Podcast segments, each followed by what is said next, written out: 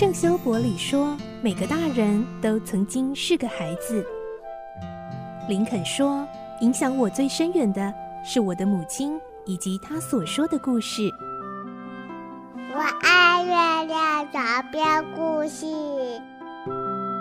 晚安，月亮床边故事。小青姐姐邀请每一位大孩子、小孩子一起听故事，不管多忙，也要和你一起听故事。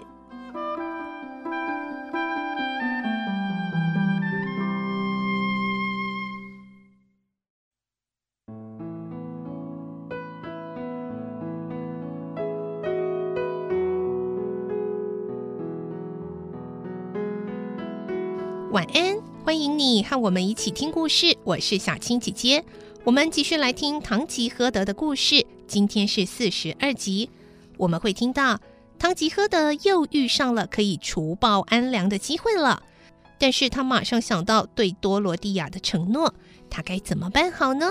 来听今天的故事。《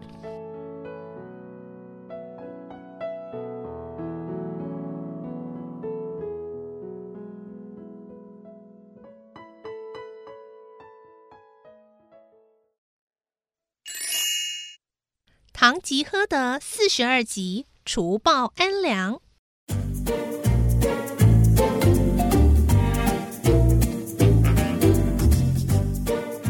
在唐吉诃德挣扎的时候，突然他又想起了往事。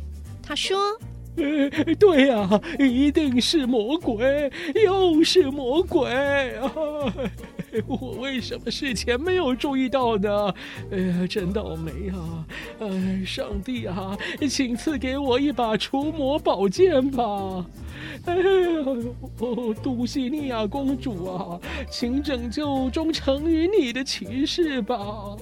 不管唐吉诃德再怎么虔诚的祈祷，他的左手仍然悬在半空中。三柱，三柱啊！他一连叫了几十声，屋子里仍然没有半点反应。因为三柱白天太累了，现在正做着好梦呢。于是，这位自认勇敢无比的骑士也只好认命地继续等待了。到了东方天空渐渐露出鱼肚白的时候，四个穿着非常整齐的骑士带着枪炮来到旅馆门口，用力敲着大门。被吊着的唐吉诃德虽然身不由己，依然想要执行保护的任务。于是他大声骂道：“谁在乱敲门啊？还不快退下！难道不知道太阳没有出来，城门是不会开的吗？”其中一个人说：“你是老板吗？别开玩笑啦！”堂吉诃德反驳：“ 哎，笑话！哎，居然把我当做老板！我我可是保护国王的骑士啊！而这里啊，是本国最大的城池呢。”这四个人认为堂吉诃德可能精神不正常，用不着跟他多说，所以又开始用力敲门。此时，其中一个骑士的马走到罗西南提旁边。一直站在原地的罗西南提以为是新朋友来了，就把身子稍微的向前移动了一下。哎呦！唐吉诃德的脚就从马鞍上滑落下来，整个身体瞬间悬吊半空，胳臂好像被扭断般的剧痛，他只得用力挣扎，希望能踩到地上。可是越挣扎就越痛，手上的绳套也拉得越紧。让唐吉诃德全身的骨头痛得咯咯作响。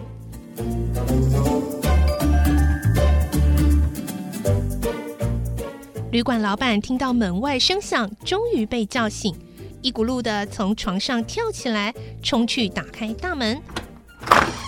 其他客人们也都纷纷起床。恶作剧的女佣赶紧跑去把系在门把上的绳子解开。当老板和旅客们正惊讶的四处观望时，堂吉诃德的身体突然从半空中掉了下来。老板问：“哎呦，到底怎么回事啊？”堂吉诃德一句话也不回答，默默的解开绑在手上的绳子，然后站起来，拿起盾牌和长矛，骑上罗西南提，往山坡下跑去。大家以为唐吉诃德就要离开，没想到他却突然调转马头，跑回来说：“如果有人认为我活该被巫师捉弄，只要米可米公主答应，我就要凭这把剑来跟他比个高下。”四个刚来的骑士听他这么说，立刻准备应战。旅馆老板怕他们真的打起来，就赶紧向骑士们说明。唐吉诃德是个脑筋不正常的人，希望他们不要理会。这些骑士们听了老板的劝告，一一走开了。唐吉诃德看到他们不打算作战，就大声嚷叫：“哎哎，等一下！为什么不回答骑士说的话呢？”骑士们仍然不理他，径自走进旅馆。要不是跟米可米公主定下了诺言，我才不会轻易的饶恕你们呢。这时候，有两个昨晚投诉的客人不付房租就想溜走，老板眼明手快的拦住他们，不由分说的示意拳打脚踢。两个客人也不甘示弱，双方马上展开猛烈的格斗。老板寡不敌众，眼看就要被打倒。老板娘母女吓得赶紧跑到门外，向马背上的唐吉诃德求救。哎呦，骑士先生啊，请帮帮忙啊，救救老板啊！美丽的小姐，既然你开口了，我是理应立即挥戈除暴。哎哎，但是啊，唐吉诃德边看着打架的两人，边说。在我完成一件大事之前，是无法参加任何冒险的。哎，不过美丽的小姐啊，你现在就和你母亲哎到你父亲的身边去，告诉他，哎，唐吉诃德骑士决定请求米可米公主答应让他除暴安良，在这段时间叫他千万是别被打垮。只要公主允许，唐吉诃德骑士就马上会来助战。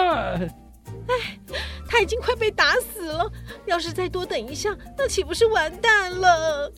放心吧，只要公主答应，即使啊他被打进了地狱，我也会把他救回来的。唐吉诃德从马鞍上跳下来，走到多罗蒂亚面前，单膝下跪，请求他的准许。多罗蒂亚表示同意后，唐吉诃德就跑到正在格斗的现场，拉开嗓门说：“城主阁下，拉曼雀的唐吉诃德得到米可米公主的允许，前来救援啦！”他拔出剑，正要刺进敌人的喉咙之际，突然又放下，瞬间像是泄气的车轮般无力地说：“哎。”哎，这不必我出场啊！哎，这对手啊，只是个普通的流氓而已。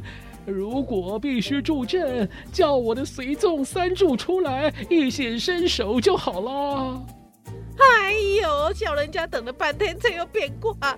这像话吗？老板娘和女儿听了，实在又气又急。唐吉诃德看着被打得伤痕累累的老板，长叹一声：“嗯。”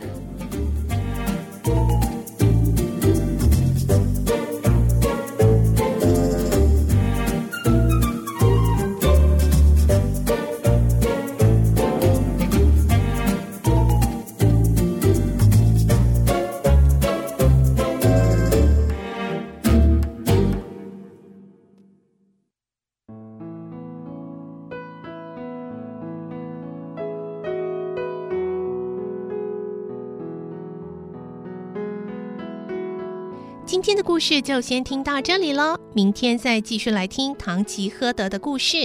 我是小青姐姐，祝你有个好梦，晚安，拜拜。小朋友要睡觉了，晚安。